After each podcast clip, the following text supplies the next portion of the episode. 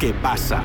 Un programa de opiniones, expertos, enfoques desde el interior, opiniones especiales, temas actuales. Todo esto en el programa ¿Qué pasa?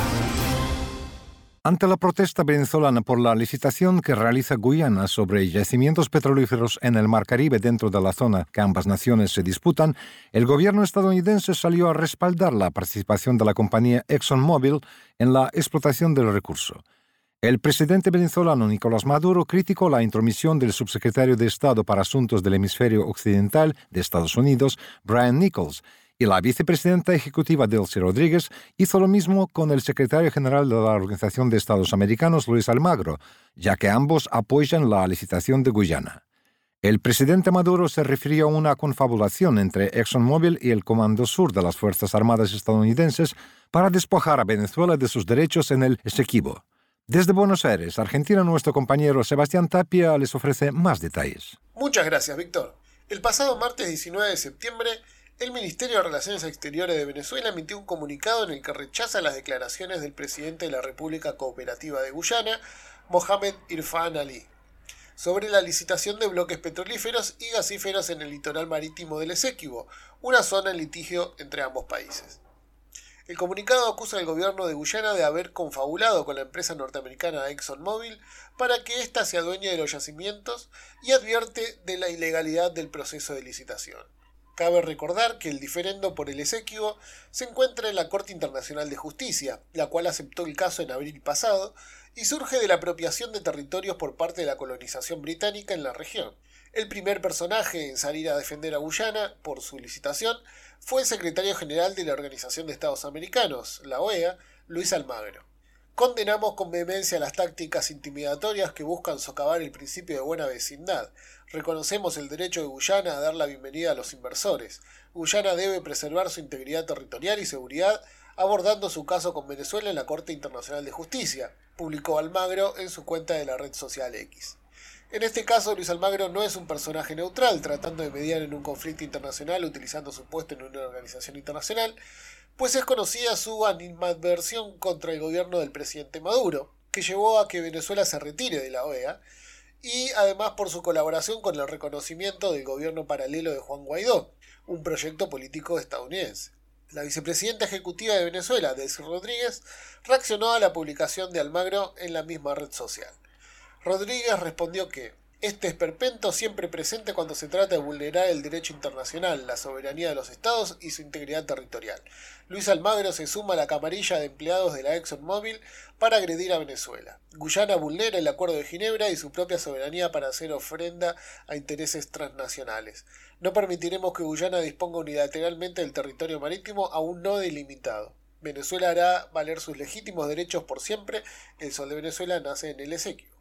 Tras la respuesta de Rodríguez, viendo que no era suficiente el aporte de Almagro, el Departamento de Estado norteamericano opinó con voz propia. El subsecretario de Estado para Asuntos del Hemisferio Occidental de Estados Unidos, Brian Nichols, intentó plantarse como defensor de las soberanías nacionales, publicando el siguiente mensaje. Estados Unidos apoya el derecho soberano de Guyana a desarrollar sus propios recursos naturales. Los esfuerzos por infringir la soberanía de Guyana son inaceptables. Hacemos un llamado a Venezuela para que respete el derecho internacional, incluido el laudo arbitral de 1899 y el proceso en curso de la Corte Internacional de Justicia entre Guyana y Venezuela. Pero el mandatario venezolano no dejó pasar la ocasión para reprochar la injerencia estadounidense en un asunto bilateral con Guyana. Desde Venezuela rechazamos firmemente la intromisión insolente de los Estados Unidos, quienes han manipulado y comprado a través de la ExxonMobil y el Comando Sur a los serviles políticos de Guyana, que poco a poco han convertido en una colonia de esta nación. Es una confabulación inaceptable que pretende despojarnos de los derechos territoriales que le pertenecen al pueblo venezolano, publicó Nicolás Maduro en X. Si bien el diferendo territorial ya está siendo analizado por la Corte Internacional de Justicia, a pesar de que Venezuela no reconoce su jurisdicción en el asunto, la defensa que realiza el gobierno norteamericano de la posición de Guyana parece indicar que está dispuesto a cualquier cosa para que sus empresas se hagan cargo de la explotación de los recursos naturales de la zona en litigio. El politólogo venezolano Walter Ortiz conversó con Radio Sputnik sobre el rol de los Estados Unidos en la controversia por la soberanía del Esequibo entre Venezuela y Guyana. Walter, Si el Esequibo es una zona en disputa entre Venezuela y Guyana, ¿cómo es que Guyana puede licitar zonas petrolíferas en su litoral marítimo? Mira, sin duda el tema de las concesiones o las licitaciones que está dando la República Cooperativa de Guyana en territorio Esequibo son parte de provocaciones que de manera reiterada la República Bolivariana de Venezuela ha denunciado y que vienen amparadas fundamentalmente en Primero, el poder del lobby de las transnacionales petroleras que han venido participando en un proceso que, como lo ha denunciado Venezuela, no genera derechos. ¿ok? Porque estamos hablando de concesiones, solicitaciones que se están dando en territorio que es parte de la controversia sobre el territorio exequivo entre la República Bolivariana de Venezuela y la República Cooperativa de Guyana y que Venezuela defiende en el marco de la firma del Acuerdo de Ginebra de 1966, mientras que Guyana y todos estos factores que han venido amparando estas licitaciones plantean la vigencia del laudo de París de 1899. Entonces, evidentemente, al tener este poderío, este lobby de las transnacionales petroleras, acompañado del pronunciamiento de, en este caso, el gobierno de los Estados Unidos a través de Brian Nichols, bueno, evidentemente ellos se sienten con suficiente fuerza como para establecer y continuar una política o una acción de licitación a transnacionales petroleras, lo cual ha provocado un comunicado muy fuerte, muy claro por parte del gobierno de la República Bolivariana de Venezuela, el gobierno del presidente Nicolás Maduro rechazando las posiciones del gobierno de Guyana y la pretensión de continuar esos procesos de licitación porque se están realizando en torno a territorio, a mar territorial, que es parte de la controversia no resuelta aún con respecto al territorio Esequibo y de la cual, en función del Acuerdo de Ginebra de 1966, Venezuela tiene derechos. Estamos hablando de licitaciones que se están haciendo de manera unilateral y de facto, donde los intereses de Venezuela están siendo lesionados y no hay ningún tipo de acción en la cual Venezuela haya sido consultada previamente para conocer opinión con respecto a estas licitaciones que está realizando de manera unilateral la República Cooperativa de Guyana con el lobby petrolero detrás y con factores como el gobierno de los Estados Unidos amparando esta situación de tensión que se está creando en torno a la fachada oriental de la República Bolivariana de Venezuela. La OEA, el Departamento de Estado estadounidense y el Comando Sur apoyan la licitación de los yacimientos en el Esequio.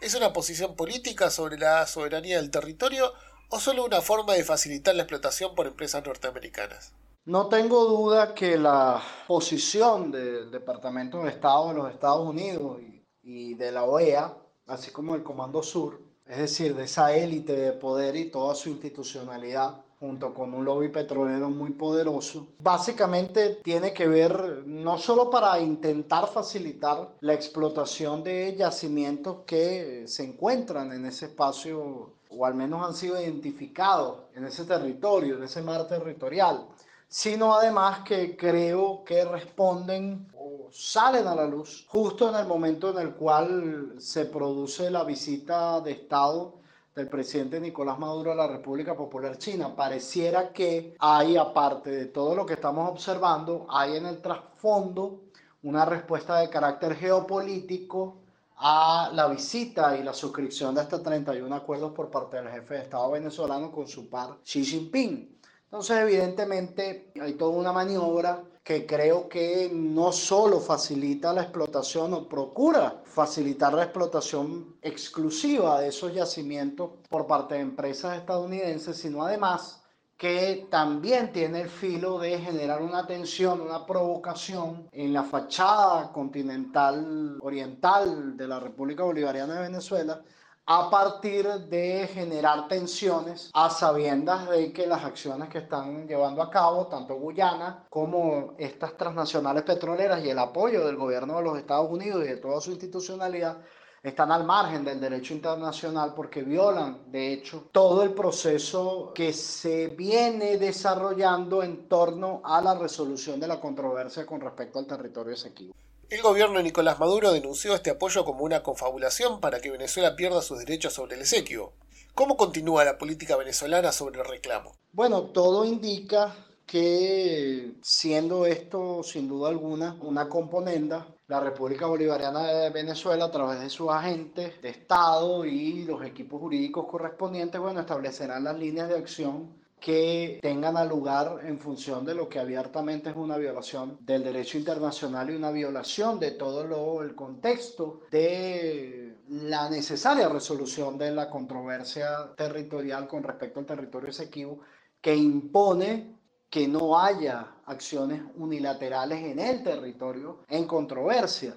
Evidentemente, ante esta situación, una de las vías que bien pudiera explorar Venezuela es acudir a la Corte Internacional de Justicia y presentar este caso o presentar estos elementos como acciones que están siendo violatorias por parte de la República Cooperativa de Guyana. Eso puede ser una vía de exploración y bueno, los equipos jurídicos serán los encargados de hacer eso. En todo caso, hay que tener mucha cautela en el análisis y en la acción, teniendo en cuenta que estas provocaciones, estas tensiones, también tienen que ver con toda una geopolítica que se ha desarrollado en torno a Venezuela para tratar de penetrar su sistema político, penetrar su independencia y soberanía y tratar de moldearla en función de los intereses de factores transnacionales y de gobiernos extranjeros, como es el caso del gobierno de los Estados Unidos y algunas capitales de Europa Occidental, lo que algunos analistas hablan del occidente hegemónico.